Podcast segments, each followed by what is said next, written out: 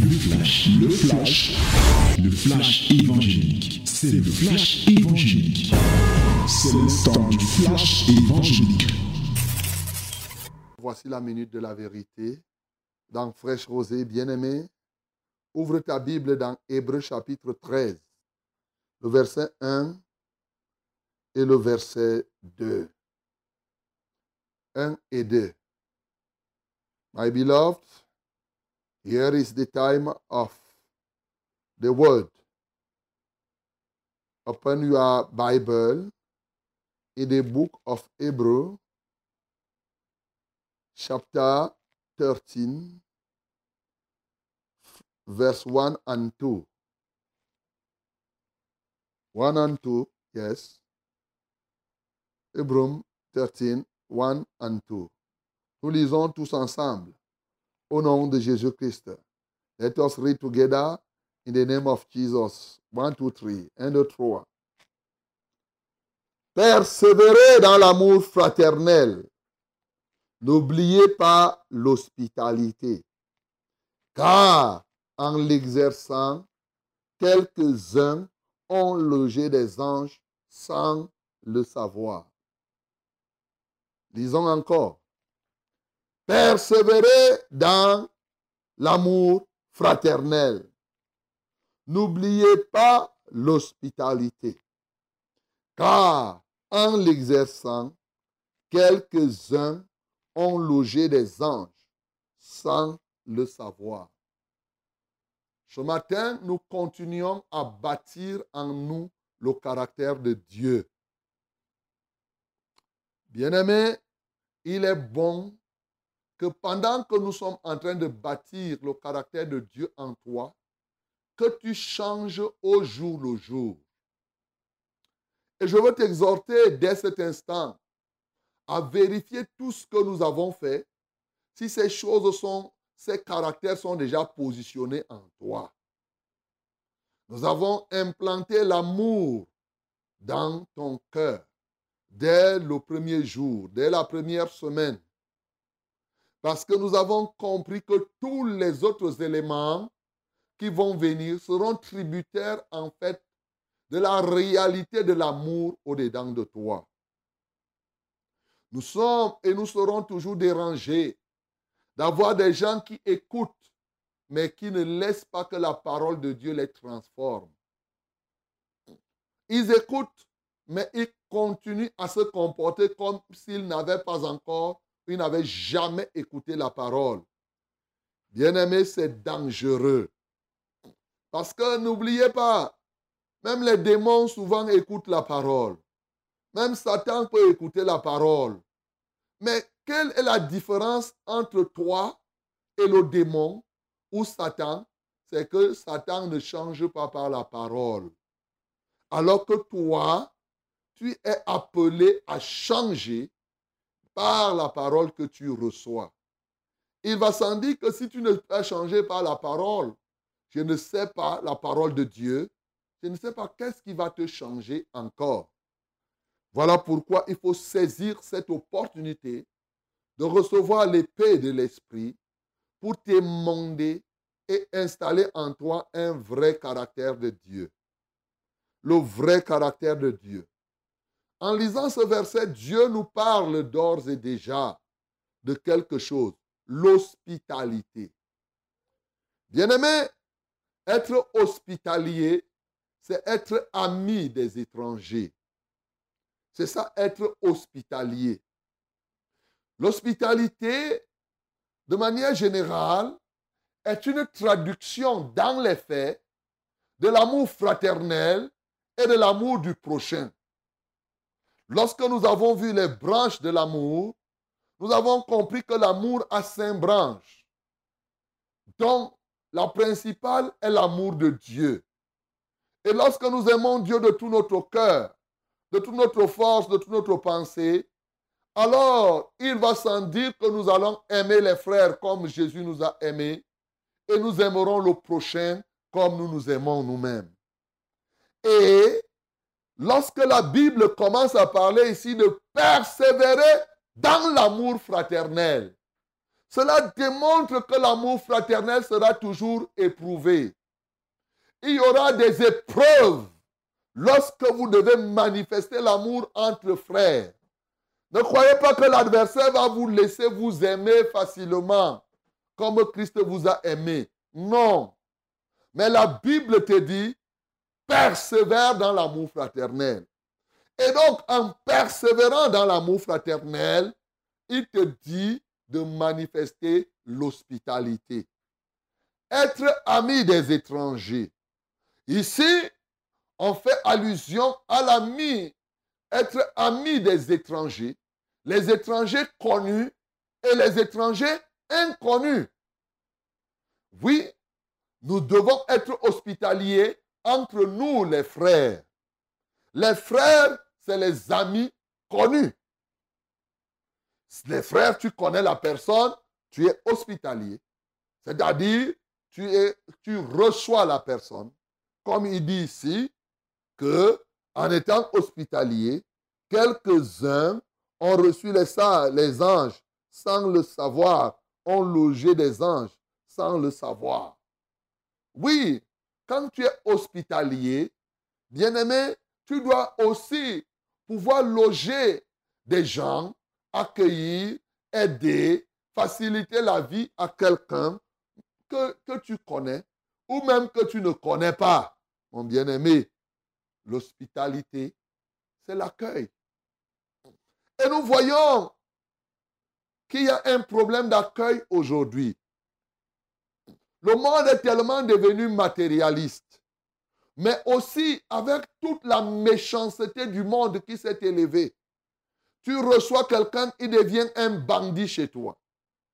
Tu ne sais qui est qui. Tout ceci, nous n'avons pas compris que c'est une stratégie du diable pour nous empêcher de manifester réellement l'amour fraternel. Déjà, on se méfie de ce qu'on connaît.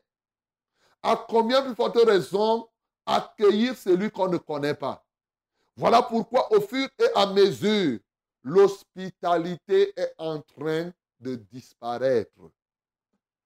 C'est vrai. L'hospitalité disparaît. Il faut ramener l'hospitalité au milieu de nous. Et vous savez, lorsque Jésus-Christ nous a envoyé, envoyé les disciples deux à deux, il devait aller où? Dans les maisons. Alors, l'évangélisation est fondée sur le principe de l'hospitalité. Si tu pars chez quelqu'un et qu'il t'accueille, il est hospitalier, cette personne. C'est pourquoi Jésus dit, dans quelques maisons qu'on vous accueillera. Vous voyez, il conçoit le modèle évangélique sous le prisme de l'hospitalité. Alors, vous voyez pourquoi l'évangile peut avoir des difficultés à pénétrer les cœurs. Le fond, c'est que l'hospitalité a disparu. C'est pourquoi tu peux aller chez quelqu'un pour lui apporter le message la personne te considère plutôt comme un danger. Parce que naturellement, l'hospitalité est portée disparue. La question, l'hospitalité est portée disparue chez qui? Est-ce chez celui qui refuse de te recevoir ou sur toi-même? Il est possible que toi-même, on refuse de te recevoir parce que tu as refusé de recevoir aussi d'autres personnes. Ça peut être que on te fait vivre ce que toi-même tu as fait vivre à quelqu'un d'autre. Il est possible, bien sûr, que ce soit simplement l'autre qui refuse de te recevoir. Une chose est certaine, mes bien-aimés, ce matin, il est question de former le caractère hospitalier en nous. Accueillir les gens. Ce n'est pas seulement à l'église. On voit au niveau de la qualité de service tu vois, tu es dans ton bureau. Quelqu'un veut entrer que tu ne connais pas, mais sois hospitalier en l'accueillant comme il se doit. Surtout que tu es dans ton bureau et tu es là pour ça. On voit dans les assemblées souvent comment on accueille les nouvelles personnes. La qualité de l'accueil qu'on réserve peut permettre aux âmes de demeurer ou de partir. Donc mes bien-aimés, vous voyez que l'hospitalité revêt un enjeu très élevé pour la marche de l'Église. Et même dans tout ce que nous faisons, nous devons savoir accueillir. Même dans la maison, toi, une maman qui revient au marché, si tu vois, tu reviens au marché là avec le sac, tes enfants te regardent comme ça, personne ne te dit, maman, tu seras contente. Alors que c'est ta maison, hein. tu viens de sortir là, tu as laissé la maison, vous voyez tous les jours. Mais tu aimerais rentrer du marché et on t'accueille. Voilà. L'autre jour, moi-même, je me suis fâché parce que je suis revenu du Congo. Il y a une de mes filles qui ne s'est même pas préoccupée de venir me saluer. C'est passé toute la journée. Après, elle vient, papa, tu peux me donner le crédit? Je n'ai même pas répondu. Même pas répondu. Tu vois, l'accueil, l'accueil. Je dis, et après, quand elle a insisté, j'ai dit que toi, tu, je voyage, je reviens, tu ne te préoccupes pas. Tu viens simplement là pour parler de crédit et tout cela. Tu as mal à la tête. Alors, tu comprends donc que toi-même, dans ta propre maison, tu aimerais être bien accueilli. Bien-aimé, l'hospitalité est un élément, est un enjeu très élevé. N'en parlons pas pour l'accueil des serviteurs, mais bien-aimé. Il faut savoir accueillir les serviteurs. Et j'ai béni le Seigneur. L'autre semaine, j'étais du côté des manas et je vous assure, les frères là-bas m'ont bien accueilli. Que Dieu vous bénisse et qu'il continue à vous, à, à vous soutenir au nom de Jésus. Alléluia. Bien-aimé, c'est bien d'accueillir. Oui, accueille toi-même les autres et on va aussi bien t'accueillir. Et la Bible nous dit donc, ici dans ce verset, que l'hospitalité sera mise à l'épreuve. Il faut persévérer aussi. À force de recevoir les gens, tu peux accueillir les anges sans le savoir. C'est pour cela que je vais te citer quelques exemples dans la Bible. En parlant ici, on parle par exemple du cas d'Abraham. Dans Genèse, par exemple, chapitre 18, on voit que Abraham a accueilli des personnes et c'était des anges qui partaient détruire Sodome. Bien-aimé, je reconnais une chose. Ce qui empêche, ce qui détruit aujourd'hui, effectivement, l'hospitalité, c'est quoi? C'est l'absence du discernement. Quand nous observons, on voit que Abraham a levé les yeux et il a regardé. Il a discerné que ces gens-ci ne sont pas n'importe qui, et tu as vu l'accueil qu'il leur a donné. Bien-aimé, c'est pourquoi pour être vraiment hospitalier, tu dois prier en même temps que Dieu te donne le discernement. Que tu saches discerner.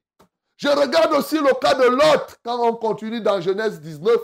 Il avait discerné que ces gens-ci n'étaient pas n'importe qui, au point où quand les gens de Sodome ont voulu sodomiser les anges, il a préféré, il était prêt à donner ses deux filles vierges, bien-aimées, parce qu'il a compris qui ils étaient. Je regarde aussi dans 2 Rois chapitre 4, cette femme tsunamite, Élisée arrivait. Et la Bible me dit au verset 9, 2 Rois 4, 9, et elle a rendu témoignage à son mari que quand je vois cet homme-ci, c'est un saint serviteur de Dieu. Il a elle a discerné, mon bien-aimé, et c'est l'absence du discernement qui fait que tu te méfies de tout le monde. Au lieu de rechercher à discerner. Mais toi, au contraire, tu te mets à te méfier. Tu te dis que non, soyez prudent comme les serpents. Hein? Je dois être prudent. Oh. Mais c'est vrai par ailleurs. Dieu il faut discerner. Pourquoi? Parce que dans Deutéronome chapitre 18, le Seigneur lui-même a dit qu'il ne faut pas qu'on trouve dans ta maison Personne qui évoque les esprits. Personne qui fasse la sorcellerie. Personne qui invoque les morts. Ça veut dire que quand tu dois accueillir, il te faut le discernement pour ne pas faire entrer chez toi des sorciers qui deviendront des prédateurs, des gens qui vont venir te détruire. Bien-aimé, il te faut le discernement. Au lieu de rester là, soupçonner, parce que l'amour ne soupçonne pas. Et donc, comme l'hospitalité est la matérialisation de l'amour fraternel, l'amour du prochain, il faut simplement que tu aies le discernement. Bien-aimé, c'est très important. Nous avons des cas et des cas dans la Bible, comme je vous en cite. Et nous avons un cas qui nous est familier, le cas de Gaius qui m'intéresse souvent. Mon bien-aimé, Gaius dans trois Jean. Voici ce que la Bible nous dit. Les gens aiment ces versets, mais écoutez ce qui était en Gaius. Il dit l'ancien à Gaius, bien-aimé que j'aime dans la vérité. Bien-aimé, je souhaite que tu prospères à tous égards et sois en bonne santé comme prospère l'état de ton âme. Quand on te dit ça, tu dis quoi? Amen. Quoi de plus normal? Il dit, j'ai été fort réjoui. Voici ce qui traduit la prospérité, la marche spirituelle que l'apôtre appréciait en Gaius. Et tu vas voir si cela se retrouve en toi. Il dit, j'ai été fort réjoui lorsque des frères sont arrivés et ont rendu témoignage de la vérité qui est en toi, de la manière dont tu marches dans la vérité. Comment il marchait dans la vérité? Il dit, je n'ai pas de plus grande joie que d'apprendre que mes enfants marchent dans la vérité. Bien-aimé, tu agis fidèlement dans ce que tu fais pour les frères et même pour les frères étrangers. L'hospitalité était la marque de Gaius. C'est pourquoi il devait être prospère, mon bien-aimé. L'hospitalité t'ouvre les portes de la prospérité. Peut-être que tu ne savais pas. C'est dans ce sens que la Bible te dit, il y a plus de bonheur à donner qu'à recevoir. Donc, quand tu ouvres ta porte, tu donnes l'hospitalité à une personne. Il dit, oui, bien-aimé, tu agis fidèlement dans ce que tu fais pour les frères et même pour les frères étrangers, lesquels ont rendu témoignage de ta charité en présence de l'Église. Tu feras bien de pouvoir à leur voyage d'une manière digne de Dieu. Et il continue, car c'est pour le nom de Jésus-Christ qu'ils sont partis sans rien recevoir des païens. Nous devons donc accueillir de tels hommes afin d'être ouvriers avec eux pour la vérité. L'une des marques des gens qui marchent dans la vérité, c'est qu'ils sont hospitaliers. Ils accueillent avec discernement, ils accueillent, ils savent entretenir les uns et les autres. Bien-aimés dans le Seigneur, pour ce matin, le Seigneur veut que ce caractère soit formé en toi. Il est évident que si l'amour, la branche de l'amour n'est pas en toi, l'hospitalité ne sera pas. Si tu n'as pas la foi au Seigneur, l'hospitalité ne sera pas. Et si tu n'as pas le discernement, même quand tu seras hospitalier, oui, sans discernement, il y a cette hospitalité va tarir. Voilà pourquoi il te faut avoir cette formation de l'hospitalité en toi mais un renouvellement de l'amour, un renouvellement de la foi et une prière intense pour que tu parviennes à, à, à discerner. Ainsi s'accomplira cette parole, cette recommandation que l'apôtre Pierre a donnée dans 1 Pierre 4, le verset 9, lorsqu'il dit, Soyez hospitaliers les uns les autres sans murmure. Voilà la recommandation que je te donne ce matin, mon bien-aimé. Sois hospitalier, mais ne va pas faire le Congo ça. Il est venu, je l'ai accueilli, j'ai fait comme cela. Non, sois hospitalier sans attendre que quelqu'un puisse te rembourser cela. Que le nom du Seigneur Jésus-Christ soit glorifié. C'était, le flash, le flash évangélique. C'était le flash évangélique.